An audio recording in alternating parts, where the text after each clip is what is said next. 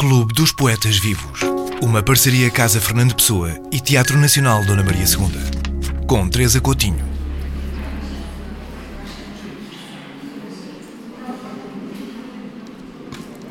Bem, vamos a isto. Boa tarde. Boa tarde a todas e a todos. Obrigada por estarem aqui uh, neste fim de tarde já de verão, não é? E estamos aqui, apesar de tudo estar fresco também, portanto, estamos muito bem. Obrigada por terem vindo. Uh, este Clube dos Poetas Vivos, que é uma parceria, continua a ser uma parceria muito feliz entre a Casa Fernando Pessoa e o Teatro Nacional e que hoje recebe, uh, para grande alegria minha, é sempre uma alegria fazer o clube, mas Hoje, uh, enfim, é um formato um bocadinho diferente do que tem sido o formato ao longo dos anos. Já fizemos uma conversa em dezembro e hoje fazemos uma conversa outra vez com vários intervenientes. E, no fundo, dizer que estas conversas surgem, no fundo, de uma vontade que eu tive. De trazer ao clube assuntos, temas que eu, no fundo, queria conhecer melhor. No fundo, é isto: é eu queria conhecer melhor e, portanto, aproveitar o clube para uh, convidar pessoas que eu admiro, que acho que são que vale muito a pena ouvir, uh, para falarem sobre coisas que, que, me parecem prementes e sobre as quais muitas vezes não, enfim, não se fala ou que não têm tanto espaço. Hoje, uh, esse tema é a tradução sendo que a sessão se chama Poesia e Tradução, mas, enfim, não vamos ficar apegadas e apegados a esse, a esse título. E, portanto, estamos a falar de tradução de poesia, tradução de teatro e, e falaremos, eh, eh, enfim, se calhar até de outras traduções, mas penso que aquilo que é interessante e o que eu gostaria que pudesse ter espaço hoje é esta arte, digamos assim, esta, esta, este exercício de eh, pegar nas palavras de alguém, não é? Que tenham uma autoria, que pertence a alguém e eh, ser uma espécie de intermediário para que elas possam chegar a outra pessoa. Uh, muitas das vezes, contacto, isto pressupõe um contacto com uma língua que não é a nossa, com um universo que não é o nosso, muitas das vezes com valores e com, enfim, universos que estão distantes de nós. E, portanto, é sobre tudo isto, sobre esta relação com o outro, com o estrangeiro, enfim, com tudo, tudo isso que, que que hoje vamos tentar uh, conversar é sobre tudo isso. Hoje temos três convidados uh, muito especiais e que me deixam muito honrada uh, de os ter aqui.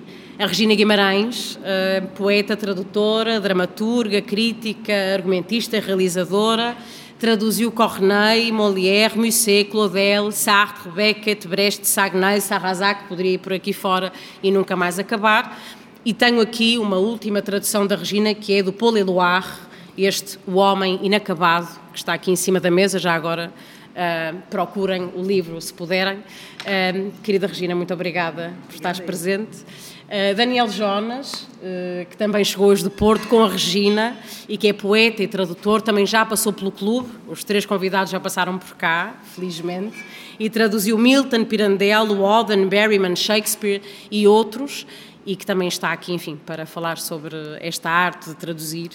E a Margarida Valdegato, uh, poeta, professora e investigadora nas áreas de estudos norte-americanos e tradução literária, traduziu Michaud, Sarraute, Dickens, Poe, Nabokov, Sharon Olds, entre outros, e, e honra-me também aqui com a sua presença. Um, hoje, enfim, eh, eu se calhar começava por uma pergunta que é para, é para todos. Eu sou uma leiga, estava a dizer-lhes antes de começarmos, sou uma leiga neste assunto, portanto, eh, quero sobretudo ouvi-los falar, mas eh, as perguntas que tenho têm a ver realmente com uma curiosidade minha, que, que gosto tanto de poesia, que gosto tanto de teatro e, e, e, que também me ponho estas questões da autoria, não é? E todas essas, essas características que, difíceis de, de, de, deslindar, que é o nosso contacto com a obra de alguém e como é que nós enfim, o traduzimos noutra coisa, porque trabalhar com um texto para teatro também é isso, quando estamos a criar, por exemplo, também é um bocadinho disso.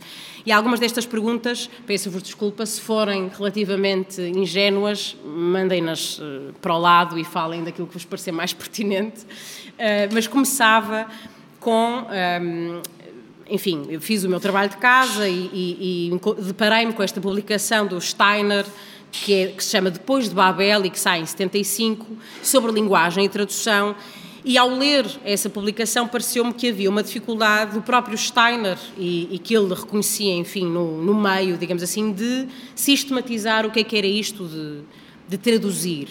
A que regras obedece? Se, é que há um, um, uma ciência da tradução, uma arte da tradução?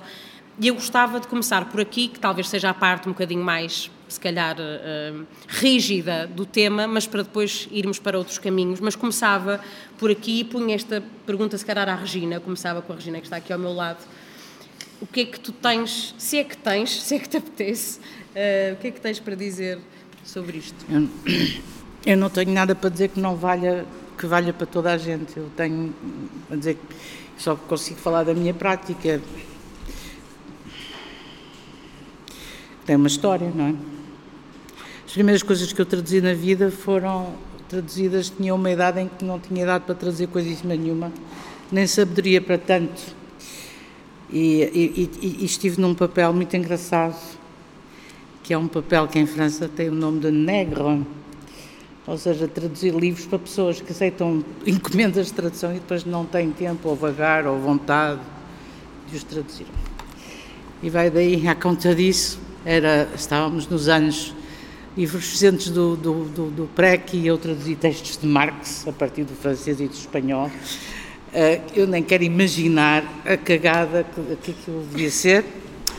Uh, passado algum tempo, e apesar, apesar, apesar, de precisar daquele dinheiro, porque tínhamos muito pouco dinheiro, eu e o Sagnai, para comermos sopa e, e nos alimentarmos e andarmos por aí, eu decidi que aquilo, apesar de tudo, era verdadeiramente insanamente imoral traduzir, eh, quer dizer, aceitar aquele trabalho. E durante muito, muito tempo deixei de, deixei de traduzir e depois quando voltei, quando reincidi, no, na, quando voltei a cometer uma tradução, também foi, foi uma situação bastante particular, porque foi, eh, chegou mais mãos uma tradução que tinha sido feita do, do, do, do Jean-Pierre Sarrazac, que tinha sido feito por alguém no Porto, eu não sei quem é, mas que estava tão má, tão má, tão má, que mesmo os atores da companhia que se propunham fazer, levar à cena aquela peça, perceberam que aquilo não podia ser assim, não era bem possível. Então, eu passei por essa, por essa experiência que é mais ou menos a pior coisa que pode acontecer a um tradutor, que é corrigir a tradução de alguém. Demorou muitíssimo mais tempo a fazer que se eu tivesse traduzir aquele texto e, mas, mas de alguma forma hum, essa, essa, retoma, retoma, essa maneira de retomar contacto com a atividade de traduzir deu-me muita vontade de, de, continuar. Eu cheguei a pensar, é isto que eu quero fazer na vida, eu não quero, eu não quero dar aulas, eu quero estar em casa sossegadinha a traduzir, é isto que eu quero fazer, é isto que eu quero fazer, eu quero estar aqui com a, com a alma desta criatura ao lado que, que escreveu estas coisas e eu quero estar com esta pessoa, para existir à beira dessa pessoa e tentar defender melhor que posso e sei na língua de chegada aquilo que ele escreveu. Claro que isto não é assim tão simples, na altura era muito difícil ser tradutor e, e viver decentemente da tradução, porque os prazos eram mínimos, porque era mal pago, porque muitas vezes não era pago, e portanto eu tive mesmo de desistir dessa coisa, mas ao longo da vida a partir dessa tradução dessa peça de teatro, fui fazendo traduções para teatro, cada vez mais traduções para teatro, cada vez mais traduções para teatro, que as pessoas me iam pedindo. E, portanto, e foi, e foi assim. Portanto, eu não tenho escola absolutamente nenhuma. Não sei como é que se ensina a alguém a ser tradutor, não sei mesmo, não é? Sei que quando quis experimentar ter alunos na universidade, me foi dito que eu não tinha competência para ser professora de tradução, portanto, eu fiquei-me com as minhas aulinhas que eu já tinha e, portanto, deixei a outros essa essa, essa função e não sei como é que é de, o que será, é a mesma coisa que tu perguntares o que é que é isso da tradução, é a mesma coisa que tu perguntares o que é que é isso de ser poeta ou hum. é exatamente a mesma coisa. Portanto, há coisas que se ensinam às pessoas, ensina-se a escrever às pessoas, não é? Ensina-se a escrever na língua que é a sua língua materna, eh, pode-se pedir às pessoas que aperfeiçoem a sua forma de se exprimirem na sua língua materna. Essa é a primeira, essa é a primeira grande característica de um tradutor. Um tradutor tem que saber escrever. Não pode ser um tipo que está uh, pendurado no texto que foi escrito por alguém para escrever qualquer coisinha porque nunca aprendeu, nunca se preocupou com, com isso que é, com, com o funcionamento da língua com a qual se exprime. Isso é, isso é uma coisa essencial. Mas tirando isso, evidentemente, uma outra coisa que é o conhecimento da língua que se está a traduzir, eu não sei o que é que é. Não... Mas tu disseste um, existir à beira de alguém, portanto há qualquer existir coisa à beira de alguém, sim, completamente. É uma vontade de cruzares com a obra e o universo é, outra pessoa. É, a tradução é aquele momento em que tu percebes para que, é que, para que é que a escrita existe, não é? Esta pessoa que eu não conheço de lado nenhum, que viveu porventura há muitos anos, está aqui à minha beira. Isto atravessou séculos. Isso é, isso é, isso é a coisa mais, mais exaltante que há na escrita, é o poder ler hum, coisas que foram escritas pelos gregos, não é? Isso, dizia, estávamos há bocado a falar com a da Antígona, pois, eu gosto muito de poder ler a Antígona. É? E gosto muito de saber que na Antígona há coisas sobre mim que eu própria não seria capaz de deslindar sozinha. E, portanto, esse é o, para mim o valor da tradução e por, isso é, e por isso é que é muito difícil dizer, porque eu não acredito muito naquela coisa que é muito americana, vamos, vamos ensinar as pessoas a serem romancistas ou poetas, não sei o quê. Não quer dizer que as pessoas não tenham que fazer um trabalho para chegarem a seja lá o que for. Agora, essa ideia, não, o que as pessoas têm que querer e têm que aceitar. Hum, se estiverem em situação de formação, serem severamente criticadas por aquilo que estão a fazer. É isso que as pessoas têm que aceitar. É, é fundamentalmente isso. É um trabalho de, também aí de relação. Uhum. Daniel, em relação a esta ideia de, de da arte traduzir ou de, de, enfim, de haver qualquer tipo de, de, enfim, de forma de o fazer que pudesse ser sistematizada, uh, tu reveste nesta possibilidade?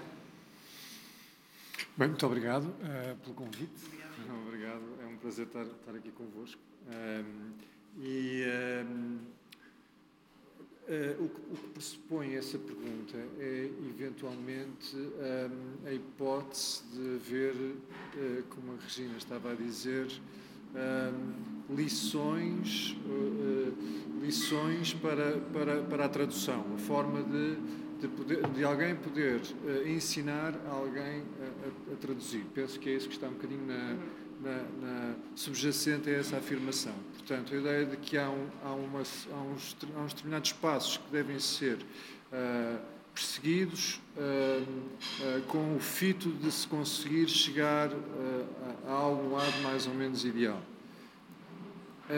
Eu, eu, eu, também não saberia, eu creio que não sabia. Há cursos para, de, para ensinar as pessoas a traduzir, uh, mas eu creio que não conseguia, uh, não conseguia ter, ter se calhar, o sangue frio de explicar a alguém como é que, como é que se, se, traduz.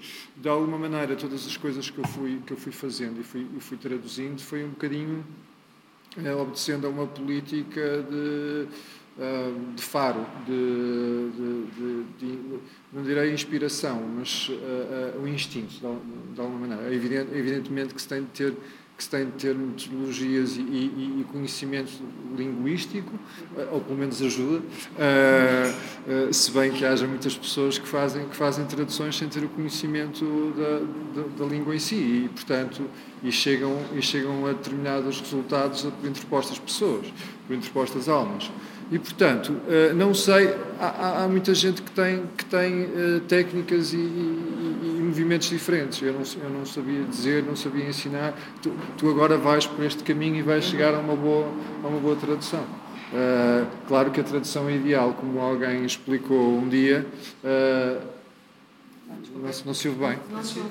Ah, para aproximar, não é? Uh, tal como alguém explicou um dia, provavelmente a tradução ideal será aquela pessoa que traduz um texto para, para outro texto. Normalmente nas coisas, nos corredores das, de onde se ensina a tradução diz o texto de chegada. Uh, e o ideal seria que esse, que esse texto, uma vez voltado a ser retrovertido ou ser retraduzido para a língua mãe ou a língua original, deveria, em princípio, dar uh, o, o, próprio texto de que partiu. Portanto, esta seria a sugestão do que seria uma tradução ideal. Uh, Imagine-se que alguém está a traduzir a Antígona uh, e, e, e, e, eventualmente, o, o, português que traduziu a Antígona é tão extraordinário que um, um, grego ou alguém da língua da altura da, da Antígona supostamente conseguiria traduzir essa, esse, esse, português na perfeição de volta ao texto primacial sem o conhecer.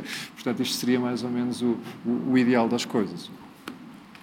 Um, um ideal inalcançável, obviamente, e não sei se muito interessante.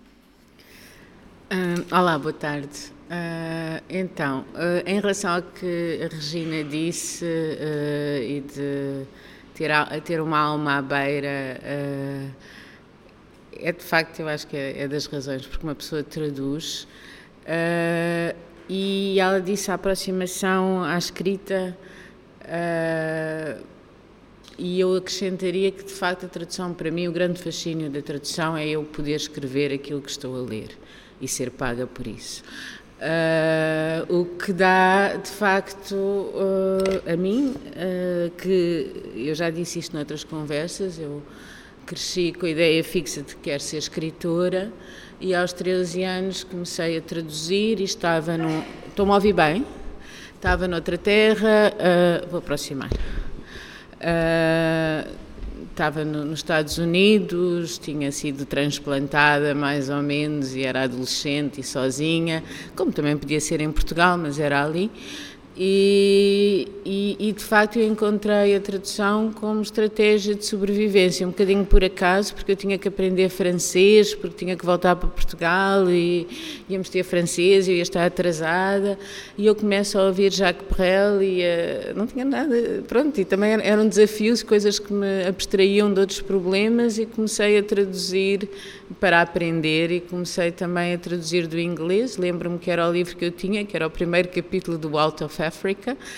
E, e a partir daí, e também não é só isso, foi, foi o facto de ter lá estado a viver e estar a sonhar noutra língua de repente, que eu sempre quis isso. Sempre quis conseguir sonhar noutra língua e acho que isso, não sei se toda a gente quer, porque eu acredito que existe uma espécie de talento, de, não é talento, é de aptidão e uma coisa era essa, eu queria saber uh, isso, como é que era a pessoa uh, ter um esquema mental diferente e, e, para mim é um grande fascínio, é por isso que eu continuo também a aprender línguas, também para não fossilizar no português.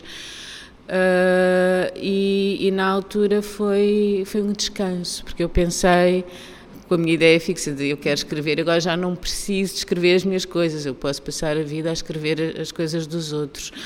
E ah, agora, pronto, deixando a biografia de parte eu tenho uma responsabilidade aqui, sou a única pessoa que de facto estou nos corredores da tradução e ensino. Por isso é que eu queria deixar-te para o fim com esta pergunta. Ensino uh, disciplinas, desde introdução à tradução português, uh, inglês-português, uh, tradução literária de licenciatura, tradução literária de mestrado.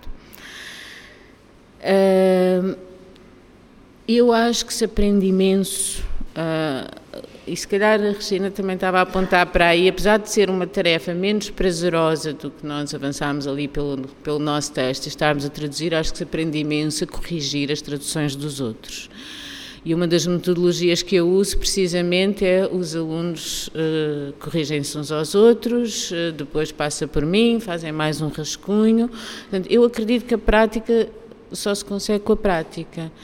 E quando eu fui ensinar, eu pensei, eu posso estar aqui a enganar pessoas, não é? Eu não consigo formar, diz, eh, elas vão sair daqui, podem ter, porque depois, lá está, eu acredito no trabalho colaborativo, acho que as pessoas devem ser valorizadas por colaborarem umas com as outras e fazerem as tarefas sem necessariamente chegarem logo ao resultado final. Também acho que é muito eu, ao princípio, devo admitir aqui, tinha uma tendência de achar, ok, ainda não, não consegues funcionar com a língua, não... Eu achava para mim, claro que não dizia isto aos alunos, isso seria demasiado, mesmo assim, cruel, eu às vezes sou. Uh, mas hoje eu acho que não, as pessoas, eu tinha esta coisa desde cedo, mas eu não sou um modelo. Acho que as pessoas conseguem aprender se quiserem mesmo. Agora, é preciso ler muito, é preciso ter muita prática e é preciso escrever.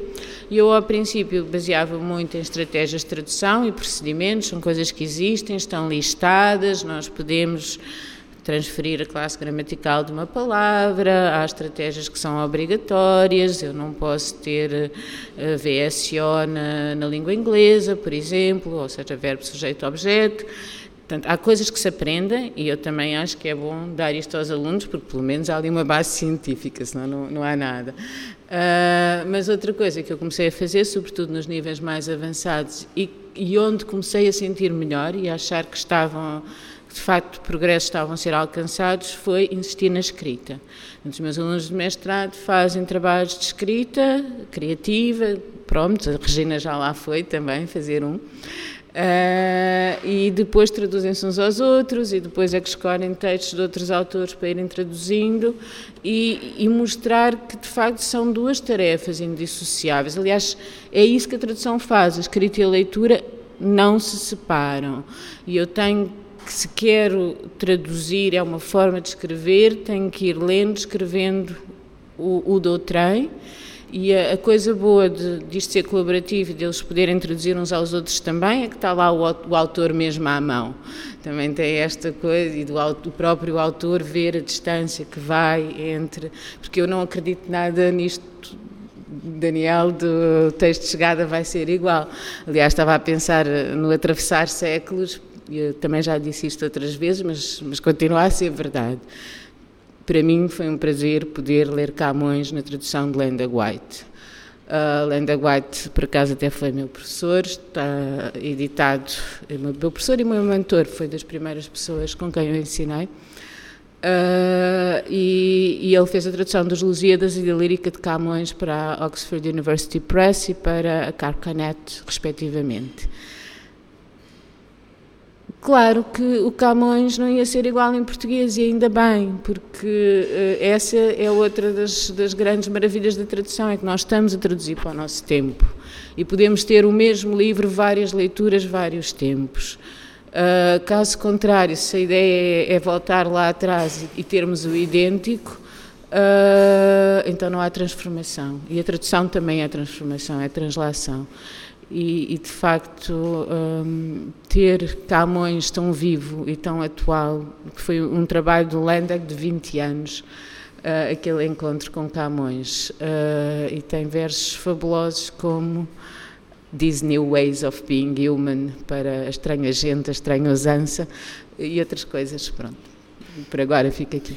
Um, eu estava, esta pergunta pode parecer assim um bocadinho, enfim, um, rígida, como eu dizia, ou até ingênua, mas eu acho que ela é muito importante porque eu acho que a tradução, uh, um, eu que não é, que, enfim, que trabalho em teatro, maioritariamente, mas que leio bastante de poesia, mas sobretudo em teatro, uh, eu acho que é, é, é, é desconhecida, há um enorme desconhecimento sobre o que é isto de, efetivamente, traduzir a voz de alguém, não é? E tudo que tem que ser preservado dessa voz, mas também tudo que é do tradutor. E este lugar, ou seja, esta negociação é que me parece muito interessante de tentar aqui, se calhar, dar-lhe um bocadinho de, de espaço, uh, porque, em, enfim, em contacto com pessoas que traduzem teatro e, e, que vão a ensaios porque têm que ouvir os atores, porque têm que perceber que, como é que aquela peça vai à cena. Neste caso, estou a falar do teatro porque é aquilo que eu conheço melhor. E eu realmente comecei a perceber, quer dizer, há, há uma dimensão também enormíssima que é a, de, a do tradutor e a tradução da Sofia uh, do Shakespeare será sempre diferente da tradução de outra tradução de outra pessoa, não é? Do Vilas Boas. Ou, um, e aqui, se calhar, eu, eu, pegava também no que estavas a dizer, uh, Margarida, um, acerca, enfim, de, de, de, obviamente, de se poder transmitir uma série de, de ensinamentos, mas o que, é que, o que é que há de autoria, não é? Porque, porque eu acho que, apesar de tudo, o papel do tradutor muitas vezes não é, se calhar, tão valorizado como, como, como deveria ser. Quando uma tradução sai cá para fora e nós temos acesso a um autor, finalmente, porque alguém o pôde traduzir e fez esse trabalho gigantesco de, de, enfim, de minúcia, o que é que é a autoria, o que é que é do, do, do, autor e o que é que é do tradutor. Isto, enfim, eh, é uma pergunta muito abrangente, mas eu gostava que... O que é que é, o que é, que é, o que é, que é do que eu escrevo quando... Quem é, o que é a autoria da Anabela quando canta o que eu escrevo? É a autoria, não é? Claro. Como é que tu defines isso? Aquilo que é maravilhoso é que na tradução há, há um paradoxo, é que eu acho que ou, ou, só um tradutor louco é que imagina que essa tradução será definitiva que há uma diferença fundamental em relação aos textos que, em princípio, não vão sofrer, aqueles que estamos a traduzir não vão sofrer alteração, mas a gente sabe, quer dizer, eu quando traduzi o Claudel, por exemplo, a Sofia tinha traduzido Claudel, e eu, eu, tive críticas nos jornais extraordinárias a dizer, mas como é que alguém alguma vez imagina poder traduzir alguma coisa a seguir a Sofia? Acontece que As traduções têm um tempo. É que as traduções têm um tempo precisamente porque elas, elas, elas é uma palavra dirigida de outra maneira. E tu que estás no teatro percebes isso de certeza absoluta. Portanto, as traduções têm um tempo, o trabalho do, do tradutor é humilde, é difícil de, de, se situar, mas é sublime. O que faz a Anabela com aquilo que ele escreve é sublime. É a autoria exatamente como é sublime a autoria do, do tradutor. E escusamos estar aqui. Isto é, é, é Ana Deus. É, Ana Deus. Portanto, canta. para mim, isto é, isto é simples. É preciso conjugar, digamos, é, é preciso conjugar a modéstia com o sublime. E é isso que vai dar boas traduções. E eu, eu acho também que hum, as traduções, quando, quando se entra muito. Eu, eu tenho um exemplo que é absolutamente inacreditável. Quando se entra mesmo muito a fundo numa coisa, tu descobres coisas incríveis. Eu, durante anos, ouvi uma canção do Leo Ferré, que toda a gente, que é do Aragon. Ah, então, diz, diz, diz, diz. Não, não, não tens que, tens que aproximar ah, o micro, desculpa. Durante anos ouvi a tradução do, do, do, a tradução, não, a canção do Leo Ferré, do Aragon, cantada pelo Ferré, é ainsi que les hommes vivent, et leur baiser, uh, et leur baiser les suivent, não é assim, mas pronto, porque eu tenho uma péssima memória. E, e, uma vez o Teatro Nacional São João, para um ensaio, porque isto nem sequer tinha nenhuma glória, pediu-me que eu traduzisse essa canção, porque alguém precisava, algum ensinador precisava de. E eu, ao traduzir a canção, eu disse: Este texto não é feito de um só texto. E disse ao Sagnai, desculpa lá, eu não sou especialista de Aragon, nem sequer sou garante de leitora de Aragon, aliás, eu na verdade não gosto muito de Aragon. E assim, mas isto não é possível, não, isto, não, isto não, não, não dá. Este refrão não é do mesmo texto que, que o resto. E eu, eu, eu, passei a ouvir aquilo anos a fio. E só ao traduzir é que eu percebi, é, é, é mesmo arqueologia, só ao traduzir que eu percebi que realmente o Ferré foi a dois textos do Aragon, fez um belíssimo refrão, que é lindo de morrer, não é? É assim que os homens uh, vivem os beijos deles os, perseguem. E depois foi buscar outra coisa qualquer, que não tem absolutamente nada a ver, e que é uma história que tem a ver com a guerra, com um bordel, com uma senhora que vai acabar por morrer no bordel, etc. Uma coisa que podia ser escrita pelo Brecht, mas foi escrita pelo Aragon. Mas toda a gente ouve aquilo e acha que aquilo faz todo sentido, não sei o quê. E só mexendo nas palavras, mexendo na prosódia, mexendo no que está ali, é que tu dizes assim, não eu não estou a dizer que nós somos detetives, mas há esse lado, há esse lado, há esse lado, há esse Exato, lado. Não estás a dizer, mas estás a dizer um bocadinho. Não, que mas é, é que, há esse lado, há esse lado. Na, na há esse lado palavras, mesmo, há esse lado. que elas não vêm exatamente do mesmo neste lugar. Caso, neste caso é isso, não, mas não é isso que tu andas à procura, porque tu não andas, não andas a, em princípio, não tens... A duvidar. A duvidar, não, não é isso, mas, mas não é problema de duvidar, mas é, é de, de, não, dar, não dar como certo nada. Neste caso é, é, é, muito, vai muito longe, porque são duas coisas, são dois textos diferentes, mas não dar como certo nada.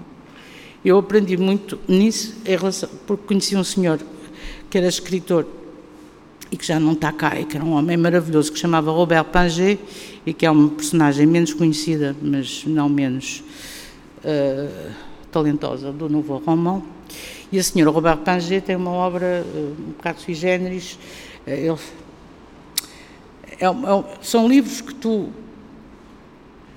podes ler em voz baixa, se conseguires ler em voz baixa, em voz alta. Ou seja, podes ler sem ter que os ler, se conseguires ter a imaginação para os ouvir. Uhum. E todo o trabalho dele é assente nisso. E, e, e, e pronto, e, aí, e aí a tua competência como tradutor é mesmo posta à prova de uma maneira incrível, porque passa pelo conhecimento da linguagem do cotidiano e mesmo por, por, fenómenos de linguagem que têm a ver com a própria ascendência do autor, que é suíço, não é francês, mas viveu muito tempo em França e, portanto, vai buscar coisas aqui, ali e acolá. E, portanto, eu sempre que traduzi Pangé, e tive a possibilidade de falar disso com ele, porque ele ainda estava vivo quando eu comecei a traduzir algumas coisas dele, sempre traduzi Pangé, eu, eu, eu, eu duvidava de tudo, assim, será isto? Será mesmo isto? Ou não será outra coisa? Eu acho que foi a, foi a minha grande escola. Uhum. A grande escola foi duvidar. E pronto, eu estou sempre a pensar nisso, estou sempre a pensar nisso quando traduzo alguma coisa para mim é importante. Por exemplo, aqui o rapaz Eduardo é um bom exemplo disso. Eu fiquei a pensar naquela, naquela imagem do, do intérprete, do vocalista que, que traduz as, um, a letra. Não, não, não sei se tenho, não tenho certeza de, de, de, concordar com isso, por acaso. Não, uh, não sei se isso é exatamente semelhante a, a, ao fenómeno da, da tradução. Não sei até que ponto é que há, e, há, e haverá de certeza, uh, uh, que dimensão de, de, interpretação é que haverá na, na, na tradução que, se, que, que aproxime tanto dessa, dessa imagem de alguém que pega em palavras e as lê. Uh, é, é, quase como um dizer, um declamador que, que que, que interpreta o, o, o, texto, percebes? Não, não, não, não, não porque, a, porque a Anabela transporta para uma outra forma de, de, que é música, não é? Isso é uma tradução. E outra pessoa cantaria aquilo de outra maneira. E outra, outra pessoa, pessoa cantaria, cantaria daquela, da outra maneira. Mas ela faz uma tradução, é, é, traduzir para música é traduzir. Da mesma maneira que tu podes traduzir da tua própria língua para dentro da tua própria língua. É um dos primeiros exercícios que eu faço com as pessoas que me pedem treinar da tradução. É fazer tradução intralinguística. É. É, e, o, sim. sim. não, desculpa. Mas, não, não, diz, diz. Não, não, não, não há nada Os a dizer. Os é que parecem diferentes. Para, para... Ah, não, pois, mas é tudo, tudo é diferente, não é? Porque se tu, se tu tentares traduzir eh, para... Tu tentares traduzir, por exemplo, uma, uma cena de um romance para uma, para uma, para uma cena de teatro, é exatamente o mesmo problema que se coloca. Fundo, não é assim tão diferente. o, a música será a, a, música será a, o Manuel Oliveira faria com a Agostina completamente. Mas aí é de uma maneira super perversa que não vamos agora perder tempo com isso porque porque porque porque o Manuel Oliveira chegou a muitos dos textos do Agostina através de, um, de uma pessoa que, lhes, que, que ajudava que o ajudava a lê-los e que lhes lia, que lhes fazia um bocadinho a papinha toda. Portanto, é um, é um, caso, é um caso absolutamente inacreditável, ao mesmo tempo de intuição na maneira de agarrar em certos momentos nas coisas da Agostina e ao mesmo tempo de o fazer de uma maneira, aí o papel da intuição é mesmo muito grande, totalmente intuitiva e não por, por, por partir por uma leitura aturada e profunda e não sei o que, com imensos sublinhados imensas notas de rodapé, de rodapé e de rodamão. Não, é meio outra coisa, mas, mas, mas na verdade sim, sim, claro que sim. Claro que sim. Quando ele, quando ele, quando ele consegue fazer quer dizer, aquilo que nenhum realizador francês conseguiu fazer, que foi criar uma, uma Madame Bovary, isso também diz muito, não é? Quer dizer, que seja cá aqui no meio de Portugal, um gajo do Norte, não tem nada a ver com lá com, lá com as maçãs e, e, e aquela clima lá da Normandia, aqueles tempos e os problemas de, e, e, com os problemas do do, do, do, do, do Flaubert, que é um imenso escritor, obviamente, como é que este senhor, que é filho de um senhor que era comerciante e que até queria ser ginasta e que até queria ser corredor de automóveis, como é que ele consegue fazer a, a única adaptação decente da Madame de Bovary? É certo a partir da Agostina, mas ainda assim aquele filme existe e existe de uma maneira absolutamente radical. Hum, é, quer dizer, a ponto de tu, quando, quando chegas ao fim do filme e a outra senhora dizer isto é, coisa, é qualquer coisa que ele diz, diz, isto é coisa, uma coisa, isto é, é o que mais parece com uma vida. Tu, tu, tu realmente, de facto, foda-se, quer dizer, eu estou a ler, quer dizer, isto é, isto é perceber finalmente o Flaubert, não é? Com toda, com toda a tristeza imensa que há na obra do Flaubert, com toda a imensa, a imensa noção do desencontro, do, do desconchavo, do, do era um homem muito conservador, não é? E, portanto, muito atento, a, muito, muito atento a essas, essas questões do, do desconchave e do desencontro e de perder tempo com ideais e não sei o quê. Desculpa que com, eu interrompi-te aqui. Não, não, não, não só para perceber se, está bom, está bom para ser interrompido. Se este paralelismo de tradução se Sim, poderia con, fazer com outras, no fundo, com, com a transposição para qualquer outra expressão artística, era isso, no fundo, isso que eu Concordando em essência com a Regina, continuo a não, a não estar de acordo com ela. Uh, acho, acho, que estamos a falar de, de, de, transposições, de transplantações diferentes e de enxertias diferentes, uh, de mecanismos e veículos diferentes, e, e, tam, e, estamos sempre aí a falar de leituras. Uh, apesar de, de, estar, de, estar, genericamente de acordo que, eu, que, realmente a tradução, de certa maneira, é uma, é uma leitura, é uma interpretação.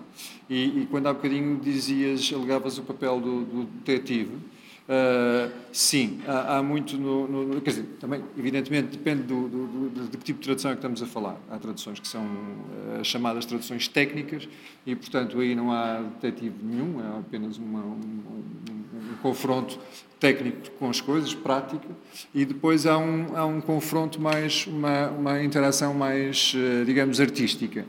E aí há, outras realidades a funcionar. O, o, a realidade do, do detetive aí é quando tu tens que transladar aquele texto, para, desculpem a, a, a, a, simbologia um bocadinho mais uh, de cemitério, mas uh, a ideia de, de, de, transladar aquela, aquela, aquela linguagem que, de um ponto de vista cultural muito específico para outra realidade eventualmente diferente.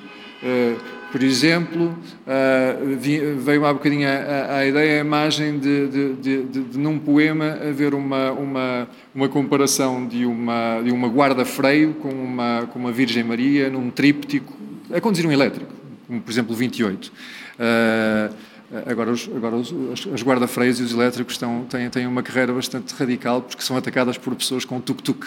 Estamos a ver, a, estamos a, ver a, primeira, a primeira guerra de veículos não poluentes. Um, então, esta, esta, esta imagem de, um, de, um, de, uma, de convertida de uma guarda-freio, que, que é uma virgem no meio de um tríptico, que são os três espelhos de um, de um elétrico, uh, pode não ser possível de, de se conseguir uh, fazer uh, para outra realidade completamente diversa que não tenha veículos elétricos estilo São Francisco ou estilo Lisboa. Quer dizer, uh, uh, é preciso um grande, um grande investimento, uma, um, um, grande devaneio, de certa maneira. Para transpor. Para se, como?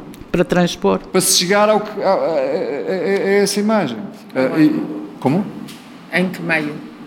Não, um outro tradutor imagina um tradutor não português que queira, sim, queira sim, fazer sim, essa, essa, essa, essa transposição. E, portanto, realmente, muito, muito, em, em certa medida, o tradutor é, cai muitas vezes numa, numa, hipótese de ser realmente muito inventivo, uma, uma, um criador, e um criador muito inventivo, e se calhar temos de inaugurar aqui uma espécie de híbrido entre tradutor e autor e chamar-lhe tradautor, não é? E, portanto, pôr aqui uma, uma hipótese de criação dentro da, da, da imitação. Uh, mas o que não resolve este, este problema uh, de, de, de, uma imagem que tem de ser convertida noutra e que não e que não e que não e que não se conforma necessariamente com um alto grau de invenção. Uh, quais quais seriam as fronteiras nesse caso? Portanto, as fronteiras da nossa liberdade. mas sim, muitas vezes na, na, na, na, minha própria experiência, eu tenho a ideia de que fiz qualquer coisa no, no texto uh, que estava a traduzir, que é diferente de, uh, daquilo que aquele próprio texto diz. E isto não é necessariamente de, uh, trair. Há aquela ideia do tradutor traidor, não é? Margarida, sobre questão, esta questão da, da, liberdade e do tradutor traidor. Uh, eu não sei, há aqui várias ideias que me estão a atravessar. Eu também não comecei uh, com aulas de tradução, portanto, eu sou professora de tradução sem verdadeiramente ter sido aluna, apesar de também isso não ser verdade. Ou seja, eu, uh, quando. Portanto, eu comecei a traduzir, de facto, um bocadinho intuitivamente. Aprendi imenso com as pessoas, as primeiras pessoas que me corrigiram. Uma delas, Ana Mafalda Telo, uh, revisora da editorial Notícias, na altura. Uh, e, uh, e depois, quando senti. Também queria viver da tradução e ainda hoje quero de vez em quando. Uh, e vivi durante alguns momentos da minha vida e é sempre um equilíbrio instável, mas disso falamos depois. Uh, no entanto, quando comecei a pensar, eu quero fazer isto mais a sério, também se calhar preciso de enverdar pela carreira académica para ter mais segurança profissional, se calhar foram as duas coisas juntas, mas não me fez mal, eu acho que me fez bem. Eu fui para o mestrado, fui, fui assistir, eu nem sequer estava inscrita nesse mestrado, fui assistir a aulas de tradução. Isto para dizer o quê? Que uma das primeiras coisas que, que aprendi uh, era um texto de Theo Hermans que falava do pacto de tradução, tal como existe o pacto lírica ou o pacto da ficção e na, na verdade, baseiam-se todos na mesma frase do Wordsworth, que é a suspensão da descrença. Portanto, a pessoa, durante o tempo que está a ler, suspende o seu ceticismo perante aquilo e acha que está uh, a, ler uma, a ler aquilo. Portanto, eu estou a ler Tolstói, não estou a ler o tradutor de Tolstói. Uh, eu não acredito que seja verdadeiramente assim. Uh, acredito que, uh, e se calhar depende, há várias formas de leitura porque eu acho que uma das coisas que me atraiu à tradução foi precisamente gostar de notas de rodapé. Uh, gosto que me expliquem que naquele sítio não existe três, uh, uh, ou seja, um elétrico não existe da mesma maneira, o espelho não reflete da mesma maneira e é ali que aquilo se passa e eu gosto de saber o que é que se passa ali. Pedro Taman tem das melhores notas de rodapé da história que eu conheço na, na, tradução portuguesa. Só. Portanto, eu aprendi imenso sobre a cultura francesa com as notas de rodapé de Pedro Tamer. E acho que isto também é um trabalho tradutor. Para dizer o quê? Uh, em relação a essa questão da, da, da, mudança crítica, da mudança de registros artísticos, vou passar para outro sítio, o intérprete, não é? O cantor ou o ator. ao Manuel de Oliveira. Uh, eu acho que há semelhanças, sim, mas. Uh, e, e, acho que é um descanso o, o, tradutor saber que há outras versões que vão surgir depois e que já surgiram antes e que aquilo não é o final. Por outro lado, uh, acho que há de facto uma diferença que é eu não quero ser a última Madame Bovary depois de mim uh, o dilúvio. Não. Uh, e eu acho que às vezes um intérprete tem aquela coisa, eu sou. Uh, eu quero eu quero fazer isto como mais ninguém fez e como mais ninguém fará. Por isso, quando um cantor faz um cover, pode ser isto é uma homenagem, mas pode ser também aquela coisa eu vou isto é um eu posso estar a dizer uma. E lá está, acho que há muitas dúvidas neste campo, mas acho que há essa diferença da voz. Virginia Woolf tem esta definição mínima de poesia, que é uma voz a responder a outra voz. Quando uh, eu entro como tradutora, já sou mais uma voz. E se falando, por exemplo, tradução de poesia, eu acho que tenho até certo, até grande ponto. Uh, a obrigação de tentar que a minha voz não interfira muito. Uh, enquanto um, uh, uma pessoa que está assumidamente a fazer uma transcriação mais que também se pode fazer em tradução, mas então pertence à nossa obra autoral. Uh, e eu acho que existe também uma diferença entre autor e tradutor, nem que seja porque o tradutor precisa de ser defendido enquanto tal. Não é dizer, ah, não, o tradutor tem que ser equiparado ao autor. Não, não, eu gosto muito, tradutor é um tradutor, é um tradutor e eu quero que haja um estatuto para o tradutor. Não quero que o estatuto do tradutor seja uh, a sua autoria. Uh, e, e, pronto, eu, eu, não sei se me estou a explicar muito bem, mas acho que há essa diferença de querer recuar. Não. Um, querer viver com aquela alma à beira e, e, e ser, ser, ser veículo, é? mais do que propriamente um, um outro projetor, não sei. Mas é, é possível. É... Hum?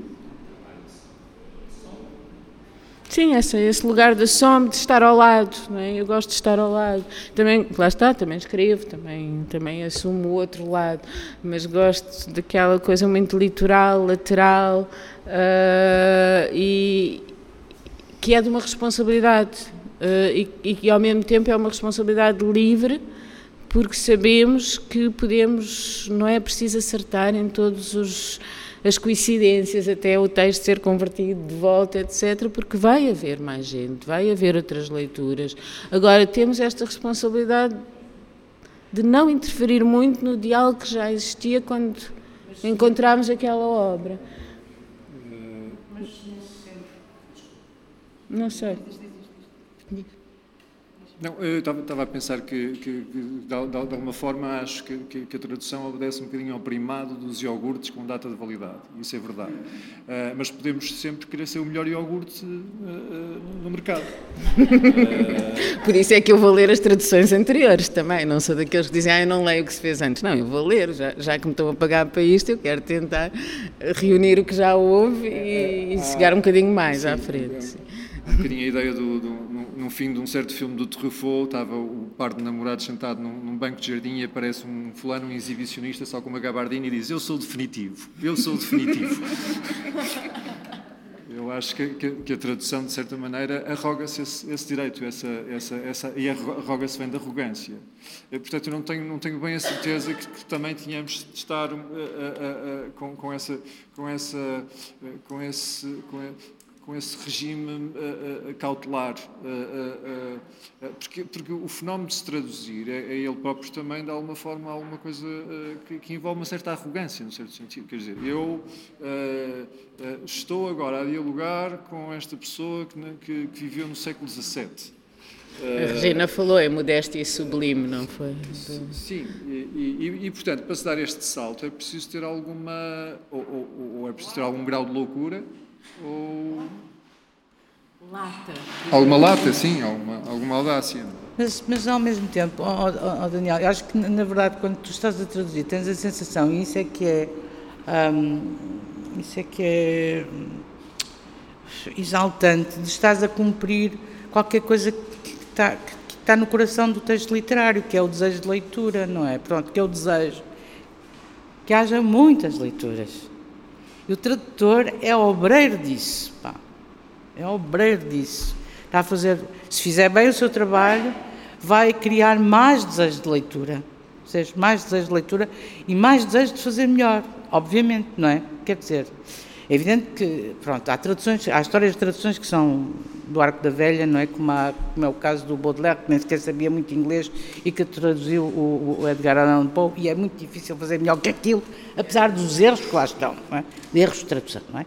Mas pronto, mas, mas de uma forma geral, Quer dizer, o gajo que escreve está à espera de ser lido melhor, melhor do que ele próprio se compreende por um gajo qualquer que não sabe onde está, num sítio qualquer. Não é? Esse, é, tem essa, tem essa força da solidão que procura, que, que, que, é, está, que, que está lançada numa tensão e que, e que essa tensão atravessa o tempo e o espaço. E, portanto, o, o tradutor insere-se nesta história e isso de uma forma que tu podes achar mais arrogante ou menos arrogante, mas em todo caso cumpre esse desígnio do objeto literário, que é durar.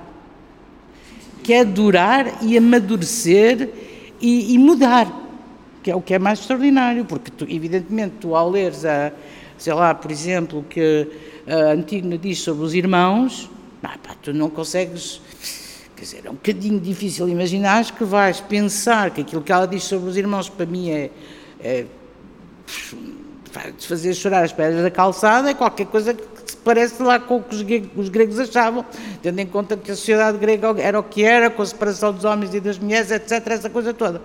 Mas aquilo que ela diz dos irmãos, que é os meus irmãos, eu, eu, eu não posso fazer irmãos, eu não posso fabricar irmãos. Eu não posso fabricar irmãos. É uma coisa pá, que eu preciso de ler. Eu precisei de ler aquilo. Agora estamos na, na porra. Isto é uma, é uma saga como outra qualquer. Mas pronto, e, independente, e o que é formidável é que vamos todos cair ali, outra vez fazer aquela merda. Outra, eu, eu não vou fazer antigo, porque eu não leio grego, nem pouco mais ou menos, mas Percebes? É, cumpre esse desígnio, esse desígnio de durar e de mudar. Durar na mudança e mudar na duração. É fantástico. Portanto, somos um elo de uma cadeia. É claro que podemos ser um elo mais, com mais panache ou menos panache, mas lá vamos sendo. E isso, isso é, ajuda a viver. Eu senti isso mesmo imenso no confinamento, que é a pior, foi a pior altura do mundo para fazer traduções, obviamente, tudo fechado, bibliotecas fechadas, ninguém responde a ninguém, não sei o quê. Pá, eu, eu fiz traduções. Mas, na verdade, pá, de repente a casa estava cheia de gente, percebes? Estava, por, por causa disso, não é? E isso é, isso é uma coisa, acho, inebriante, inebriante. Por exemplo, em relação ao Paul Éluard, eu...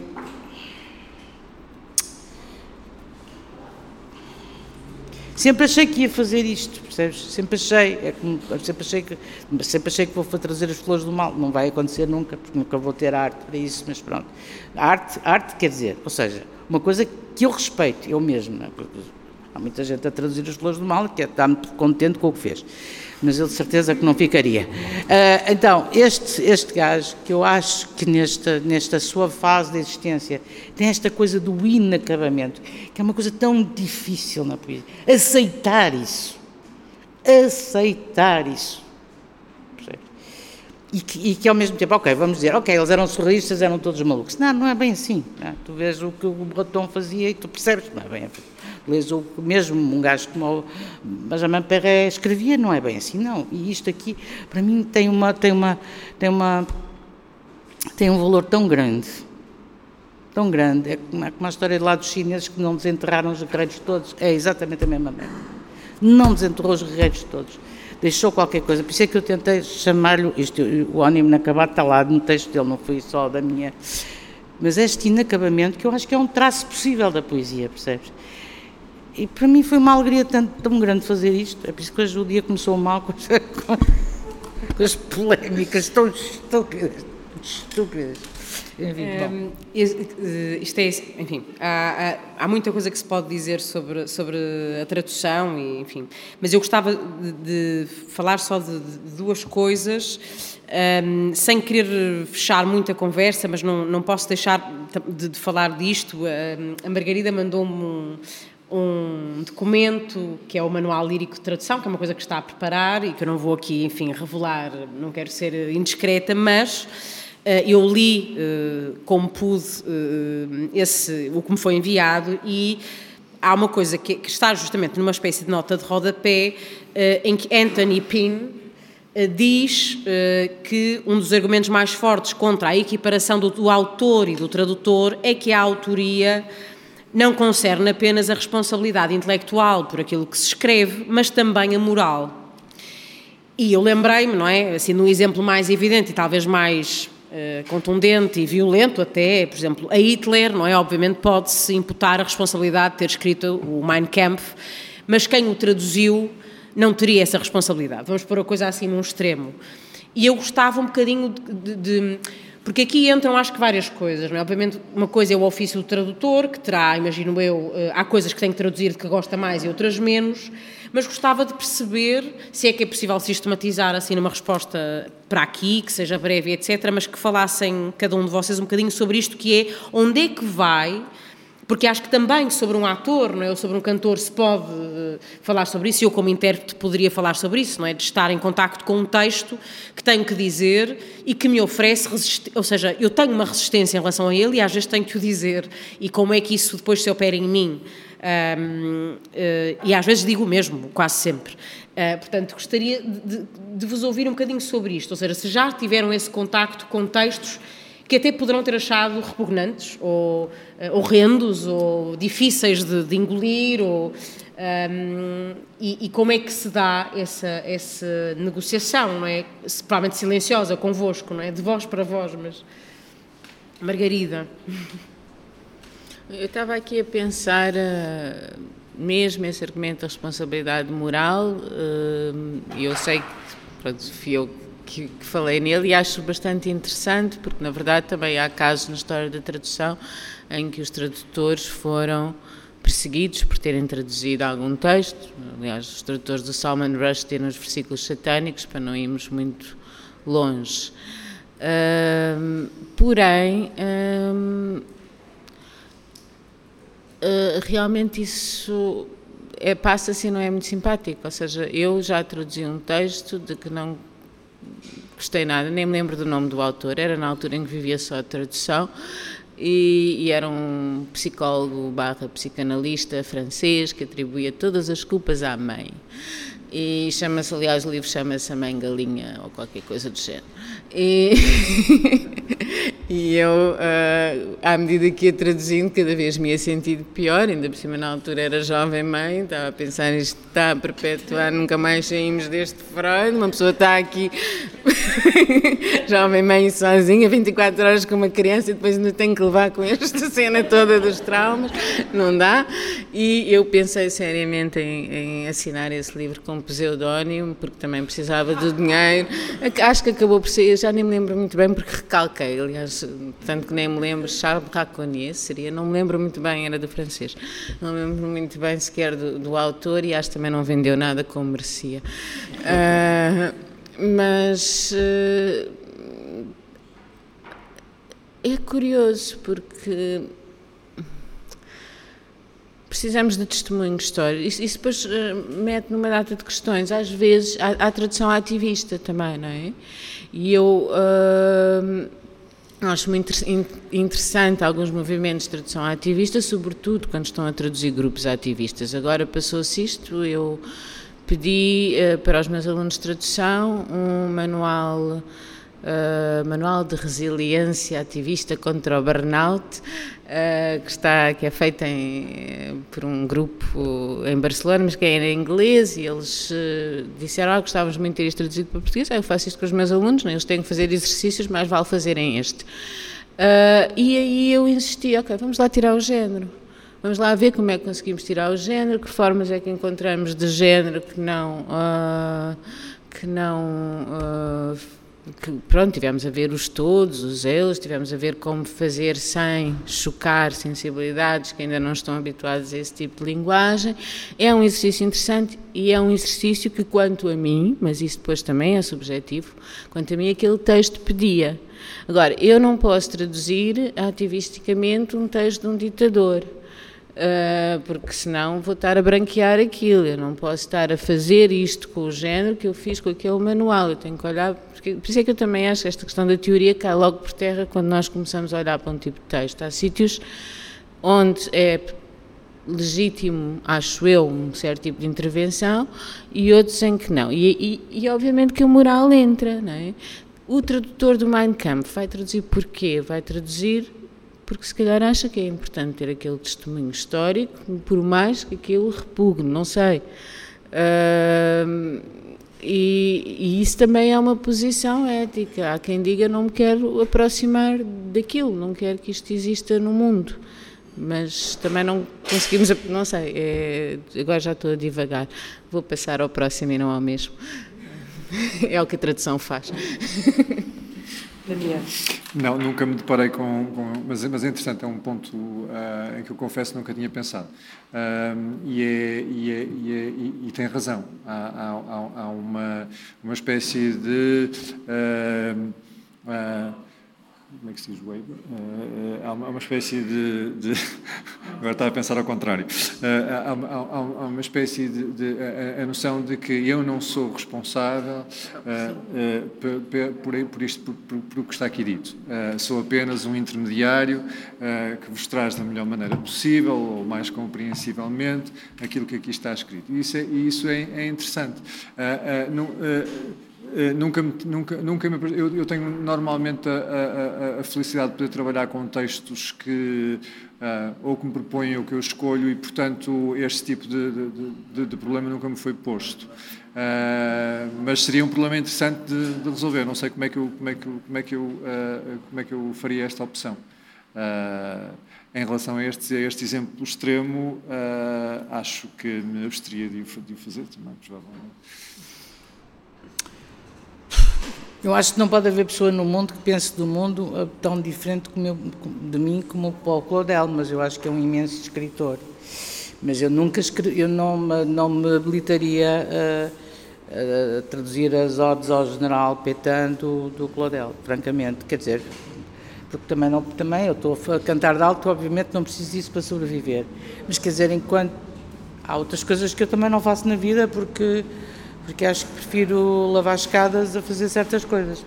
Mas, e é mesmo isso, eu não, há coisas que não, não quero traduzir, por isso simplesmente não, não quero. Porque não é que eu acho que, evidentemente que eu não sou responsável por ter escrito, por ter escrito aquilo, não é? Agora, mas, mas quer dizer, eu não quero que aquilo seja, eu quero, dentro do meu pequeníssimo, digamos, pequeníssimo grau de intervenção na vida do mundo, quero que aquilo não circule ou circule o menos possível. E, portanto, aí vou ter. Mas pronto, eu, é evidente que eu estou. Eu cheguei a um ponto em que eu, eu, quis, de facto, viver da tradução numa determinada altura da minha vida, com três crianças para criar e uma vida complicada, e não é? Epá, foi completamente impossível. Hoje em dia, hoje em dia estou numa situação que é completamente privilegiada, porque eu traduzo aquilo que me apetece e traduzo principalmente poesia e teatro, aliás, principalmente poesia, porque é o que me interessa, não é? Pronto. Mas isso não é a situação de um tradutor na sua vida normal, pode ser levado a, a, a, a estar, a, estar, a estar nessa situação. Não Mas sei. há um problema conexo a esse, que é muito, que é, que é muito semelhante, que é, quando, quando, quando tu traduzes, textos de alguém que, que, que, ideologicamente tem uma posição muito. Ah, mas esse é o caso do Claudel, completamente. Como, claro. E como ah, o, Claudel... o Pound, o, Ungaretti, etc. Quer dizer. Sim, uh, pois, uh, não, quer dizer, pronto, vamos por aí fora. Eu, por exemplo, mas há, há coisas que me custaram imenso traduzir, e pelo visto agora está traduzido completamente.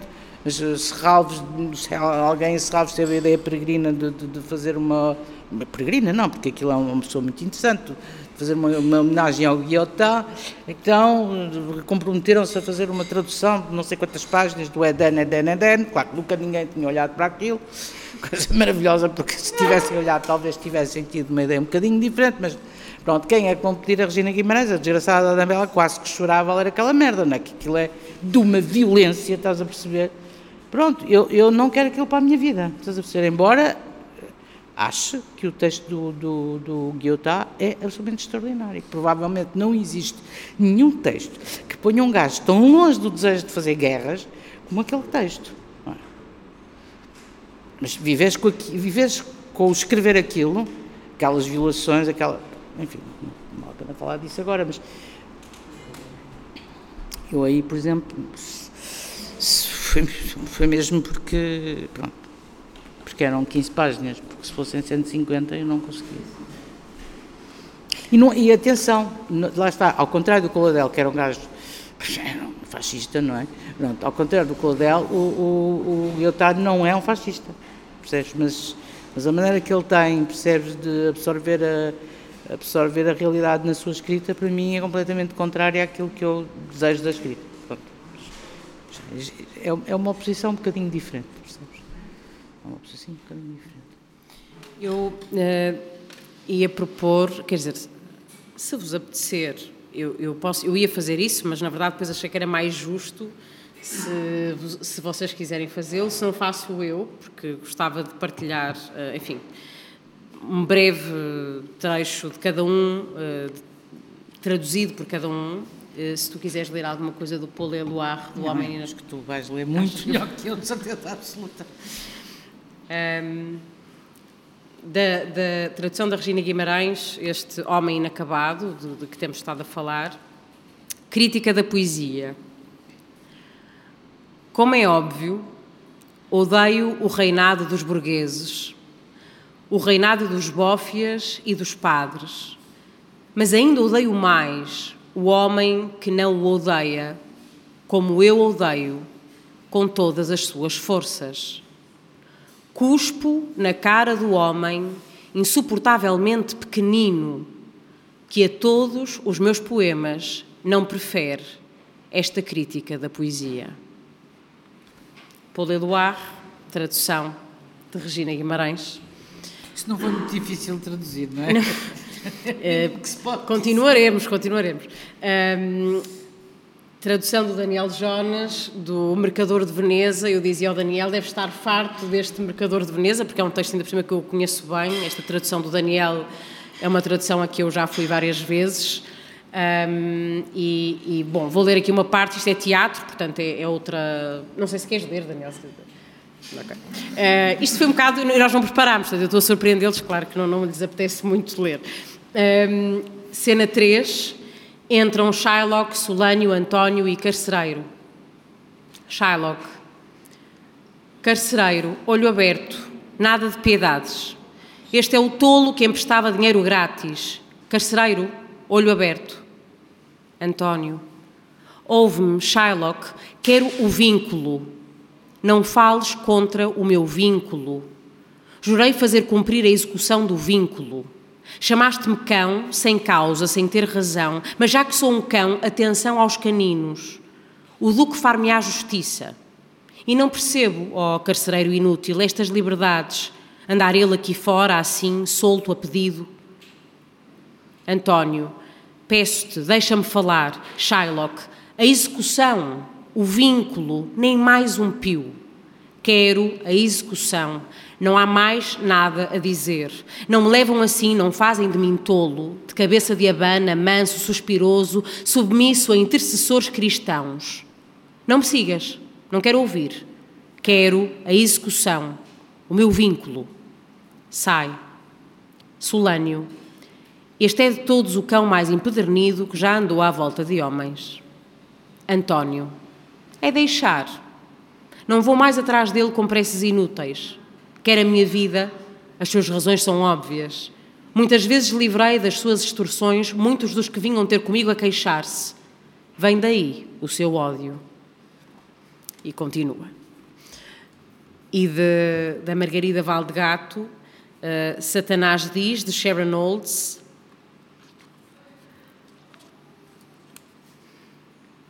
não podia dizer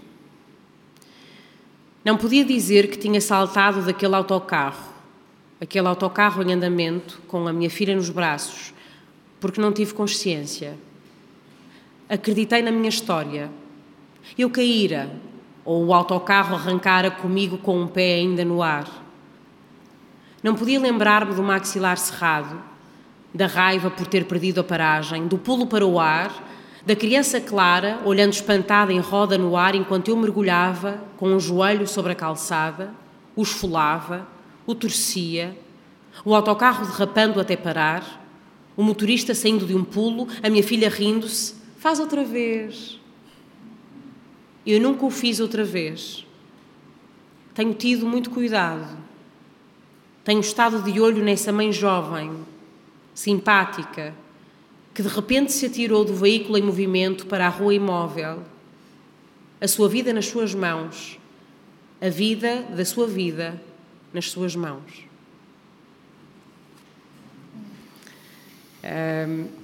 Porque acho que é um bocado injusto, este, foi um bocado de facto, escolhi um, um texto do Eloar muito pequenino. Não, não, é sobretudo, não, oh, não, não, não, não, não, não, não, agora deixa Não, não, não me parece boa ideia. Não te parece boa ideia? Não, não. Caramba, não, Esta não. Regina Guimarães não me deixa. Não. não. Bela e parecida, de Paul Eluard.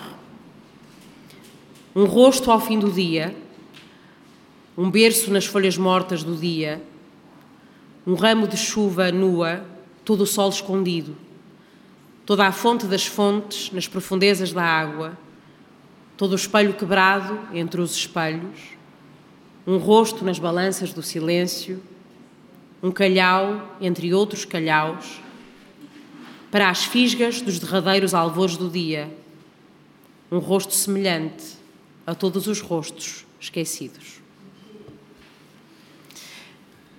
Um, e depois destas, destas leituras, uh, gostava, enfim, de vos perguntar. Uh, que momento de, de, de, de passagem, de, transladação, para usarmos um bocadinho a linguagem de cemitério que o Daniel estava aqui a usar, um, vos trouxe, porque não deixa de ser, como vocês estavam a dizer, uma, uma, uma exaltação e um, e um, prazer enorme.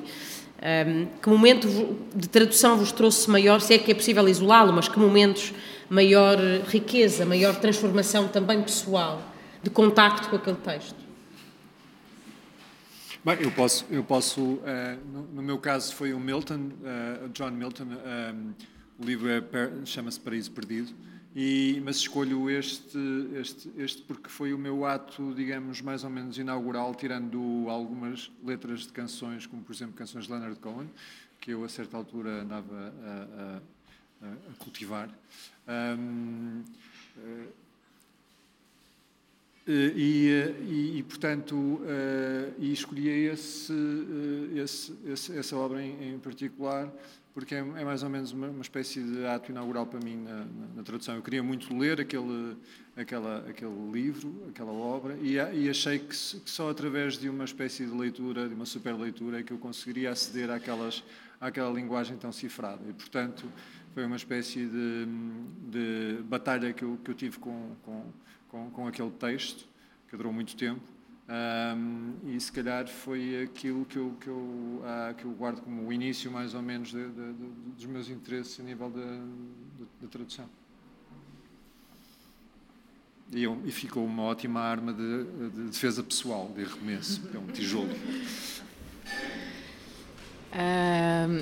Ainda por causa da transladação, e como eu há bocadinho falei de Landeg White, uma das traduções do Landeg uh, tem a ver com aquele verso do Camões: A saudade escreve eu translado.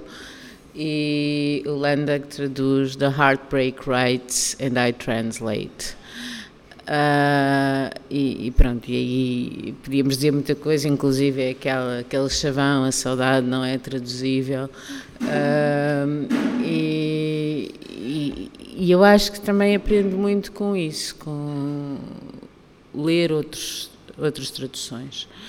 Uh, sobre o meu momento, eu acho que houve tantos uh, até agora. Há uns que são um particular, eu gostei muito que a, a, a Teresa tivesse trazido esse livro da Sharon Olds, porque uh, até foram dos meus encontros mais felizes. Autores que eu não conhecia e que me disseram agora traduz. Ou autores que eu conhecia, que achava que não gostava, ao contrário, pronto, daquele infeliz psicólogo francês, mas, uh, por exemplo, o Michaud é um caso caricato, eu já o contei outras vezes, porque eu tinha visto apenas uma peça de teatro uh, do senhor, que era uma adaptação teatral do senhor Plume, não tinha gostado nada daquilo, e quando propuseram traduzir um Michaud, e foi o Francisco Val da Relógio d'Água que me deu algumas experiências interessantes, uma delas foi esta, Uh, era uma, uma, uma, seleção extraordinária, como eu vinha verificar depois, que já existia, só tinha que olhar para aquilo, mergulhar e traduzir,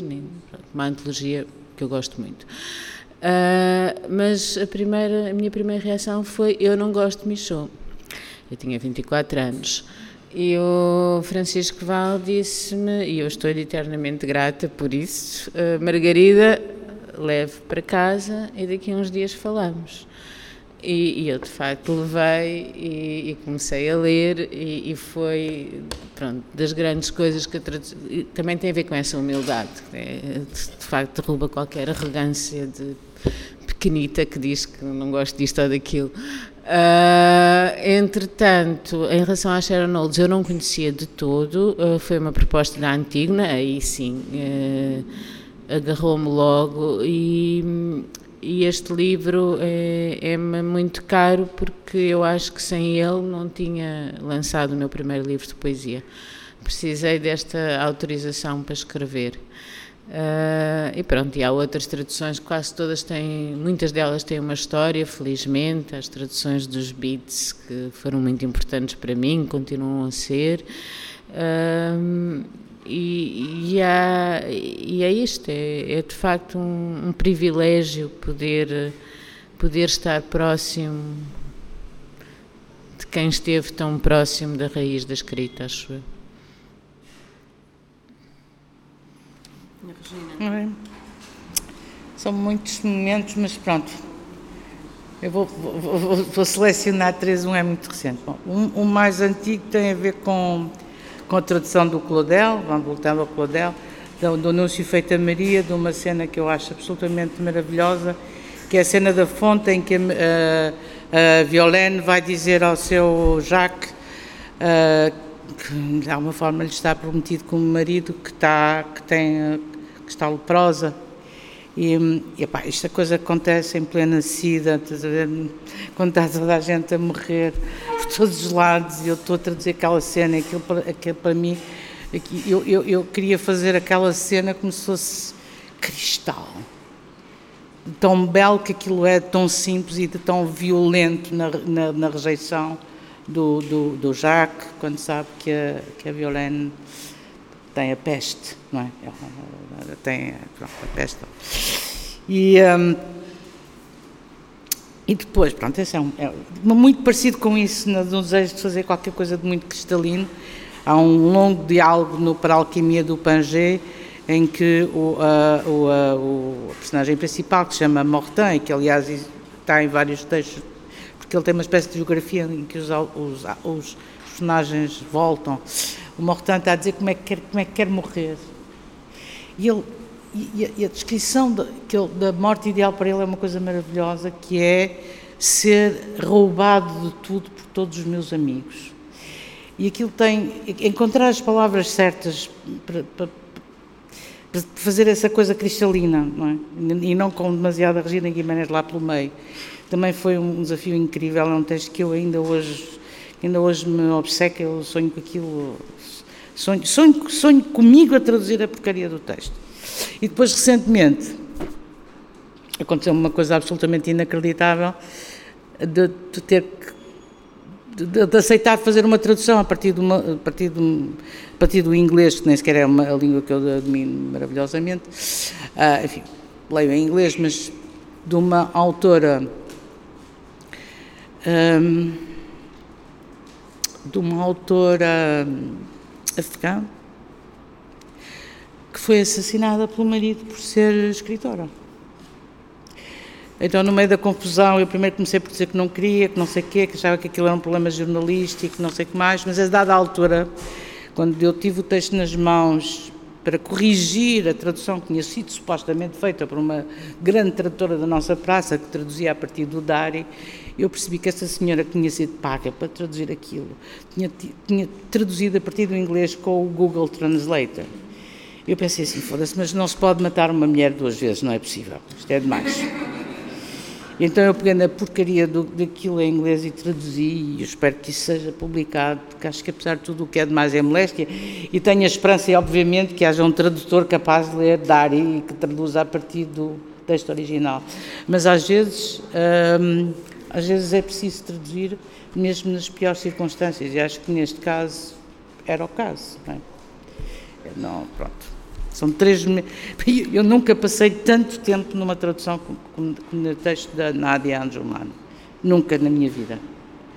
Porque acho que cada, cada, cada palavra que ali está, e é a partir do inglês, pá, eu, eu pesei 50 mil vezes na minha cabeça. E é uma senhora que morreu muito nova, morreu com 25 anos, quer dizer, o mundo que nós temos pela frente é esse, não é? Nós deixamos que isto aconteça.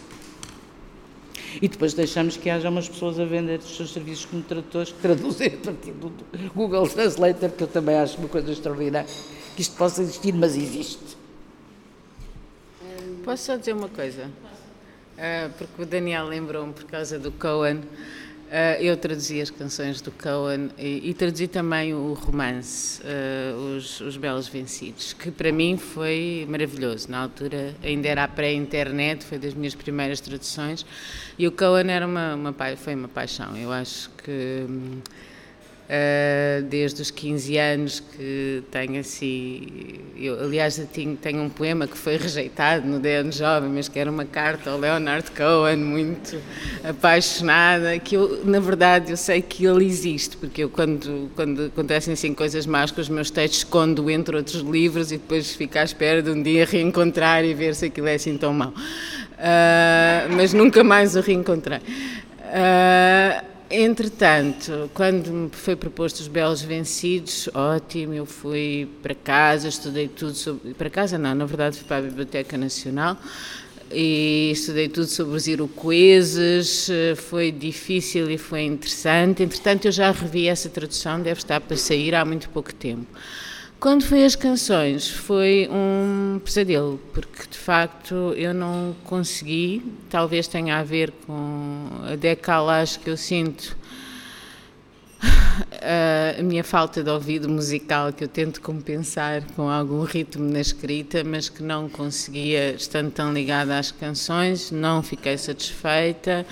Voltei lá, há uma reedição, ainda não estou satisfeita e de vez em quando volto lá, que eu acho que também é isso.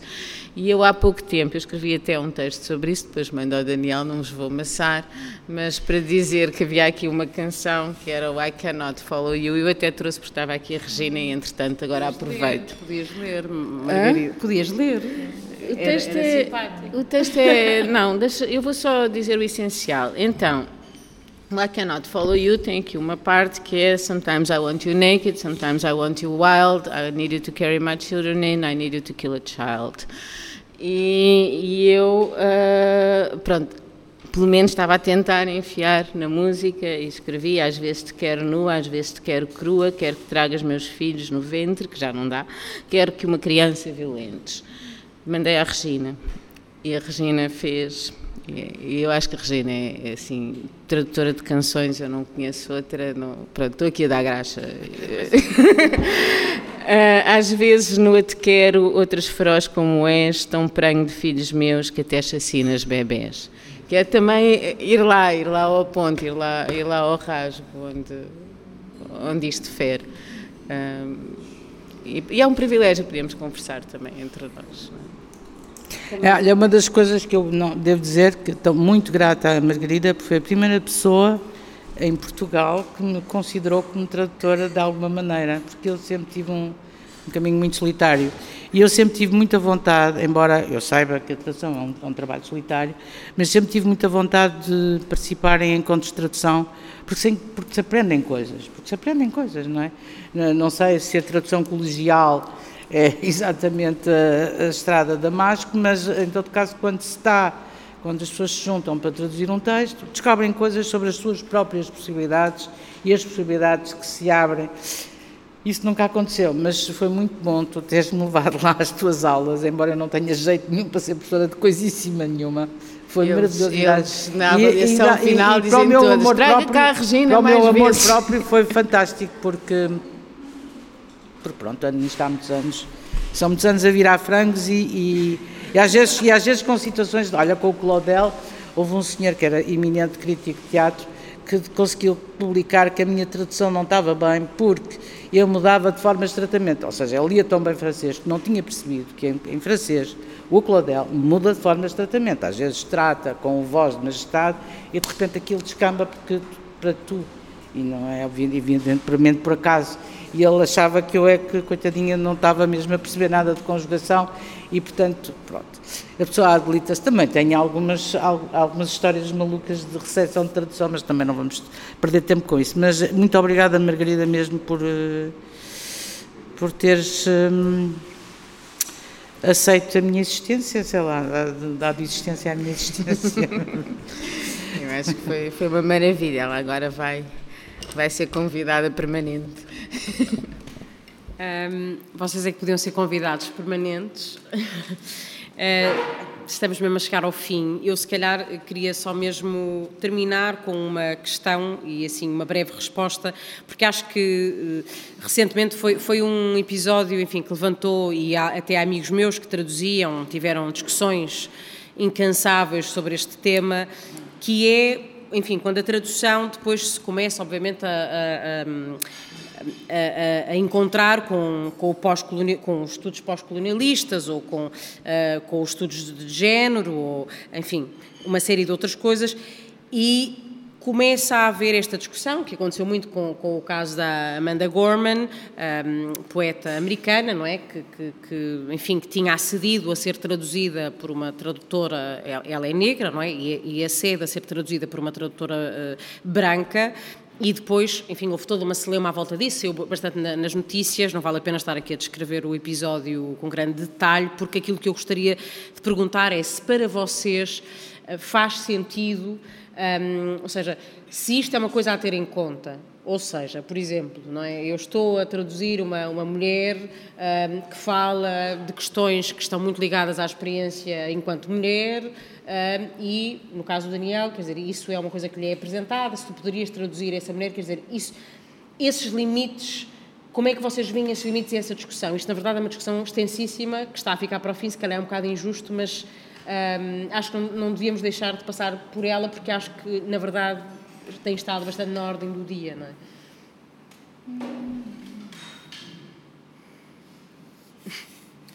Não tens que ser o primeiro. Agora a bomba. Queres, queres que eu vá primeiro? É, como, como, já escrevi, já, já, já, já pensei sobre isto.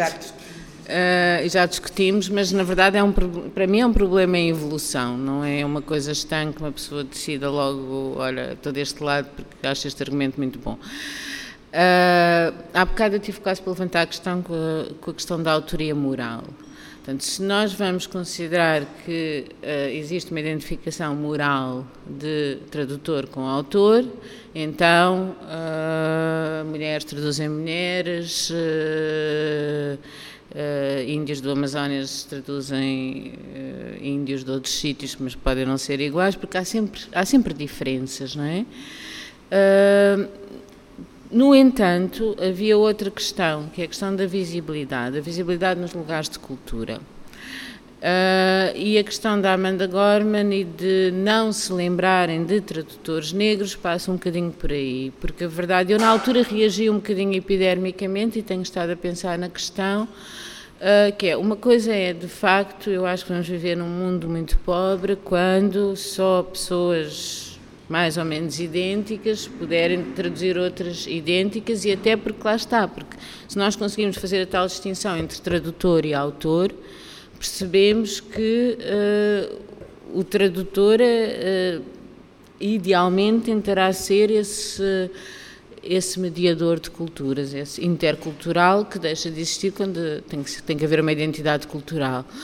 Uh, no entanto, uh, também é verdade que ninguém se vai lembrar de um tradutor negro, se calhar para traduzir Paulo Claudel, ou de uma tradutora negra especificamente, ou de uma tradutora negra que faça spoken word, que foi o caso em Portugal. Na verdade, a Clara Riz, da Casa Fernando Pessoa, também pediu logo, ainda antes de haver a polémica, a Raquel Lima, que também era spoken word negra, para traduzir o poema. Uh, e aqui estamos a falar de uma realidade que uh, nem sempre nos apercebemos que é, de facto, uh, existem pessoas que estão uh, a aceder a locais de cultura e que devem ter espaço para exercerem e de quem as pessoas não se lembram porque estão sempre a pensar nos mesmos. Por isso, por exemplo, eu fui recentemente abordada para traduzir uma autora americana negra e tendo dito nos jornais, porque isto faz-nos refletir também, eu disse às tantas, eu não conheço tradutores, não conheço tradutores negros, devia conhecer mais. Não é verdade. Eu tinha uma aluna negra, cabo-verdiana, que estava a traduzir bastante bem, que eu acompanhei uh, sempre. A questão é que eu fazia aquela coisa, não olhar a cores. E agora já não faço tanto, porque acho que as cores têm de ser vistas para as pessoas aceder, tal como o género, tal como, não, não sei se isto é por um sistema de cotas, porque também nos Estados Unidos existe sistema de cotas e existe bastante discriminação, mas sei que nós temos que ver quais são os novos, os novos intervenientes que vêm para os nossos mercados. E por isso, quando me fizeram esta proposta, disse, eh, eu uh, conheço uma pessoa que talvez seja capaz de pegar nisso. E a mim perguntaram: podes, como já és mais experiente, podes tu fazer uma espécie de mentorado, que é uma coisa interessante, não se existe muito em Portugal, mentorado de tradução, estou a fazê-lo. Uh, e, portanto, ainda bem que há esta polémica, porque dá resultados positivos, dá, dá movimentos de pensamento e as questões não são assim tão lineares como às vezes parecem, ou tão epidérmicas como nós uh, as tomamos. Sim, a minha posição é, é, é, é muito esta. Uh, em primeiro lugar, a minha, o meu elenco de, de, de, de, prioridades é que, é que o texto seja bom e que mereça ser traduzido. Às vezes não tenho a certeza se, se, se, alguns textos merecem ser traduzidos. A segunda, a, segunda, a segunda prioridade é que o tradutor seja, em princípio, um bom tradutor, independentemente do género, independentemente da raça e do credo. Uh, evidentemente que, que, eu sou amigo desta, desta, desta proposta de que, de que haja paridade e que haja uma espécie de cotas que muitas vezes são, são pulverizadas, são esquecidas neste, neste neste meio e, portanto, este, deste ponto de vista, este, este assunto é importante para isso. Mas agora, a propósito disto, ocorreu uma biblioteca José Saramago em Lanzarote. Há uma série de, de, de volumes, uh, uh, é, extensíssima a biblioteca, é muito grande, e a certa altura uh, vê-se lá ao canto só, só literatura feminina. O resto é tudo masculino. Um lado para o outro, e é um canto só a literatura feminina. E isto foi um conselho, foi uma sugestão, foi um pedido de, de Pilar, que queria que as mulheres, de tal maneira ostracizadas em grande parte da sua atividade literária, cultural e humana, uh, ocupassem apenas um cantinho daquela biblioteca e continuassem a ser uh, ostracizadas em relação aos, aos, aos amigos masculinos.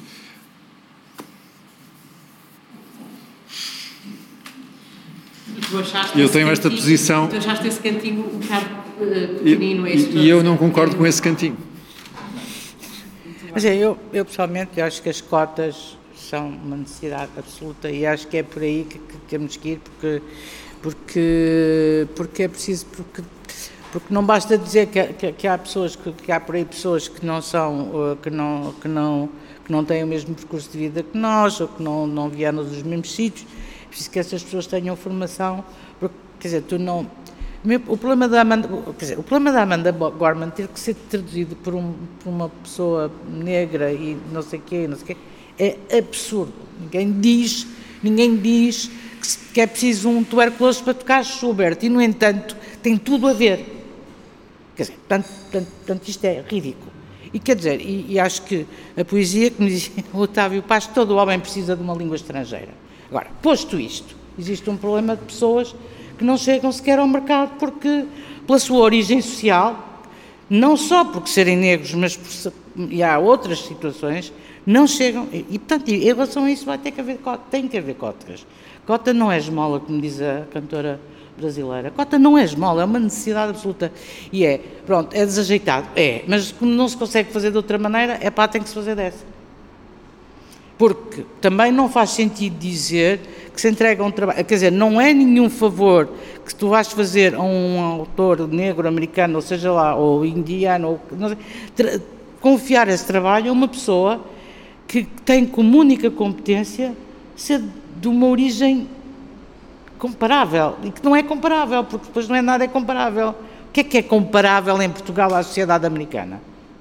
Não existe. Eu, eu ouço a Amanda Gorman eu ouço o Walt Whitman. Qual é o gajo que por aí ainda há solta que, que tem essa vivência?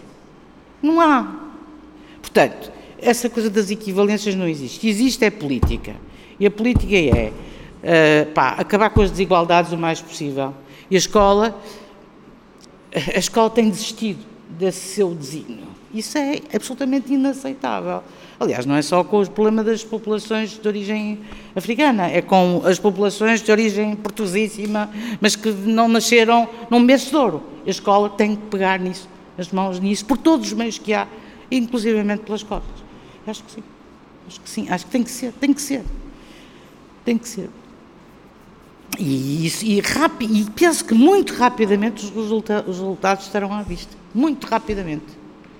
Muito rapidamente porque não sejamos paternalistas a achar que não, coitadinhos, não sei Não, isto aqui não há paternalismos, é há abertura de portas, que é uma coisa um bocado diferente, não é?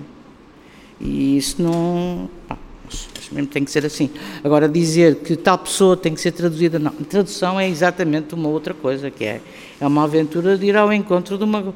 Eu do Paulo Claudel e das maluqueiras dele, quer dizer, por amor de Deus, não é? Eu nem sou, nem sou fascista, nem sou.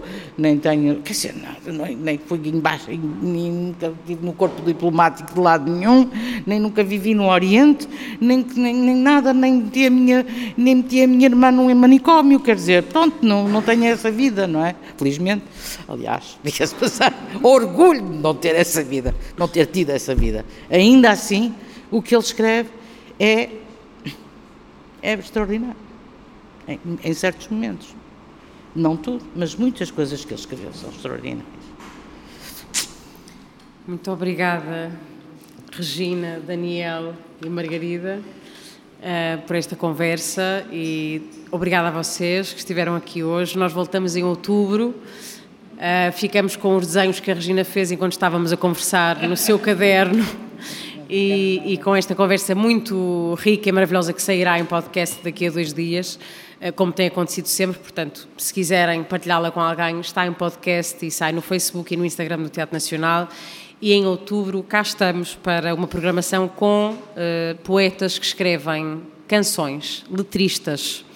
Eh, obrigada e até já. Obrigada.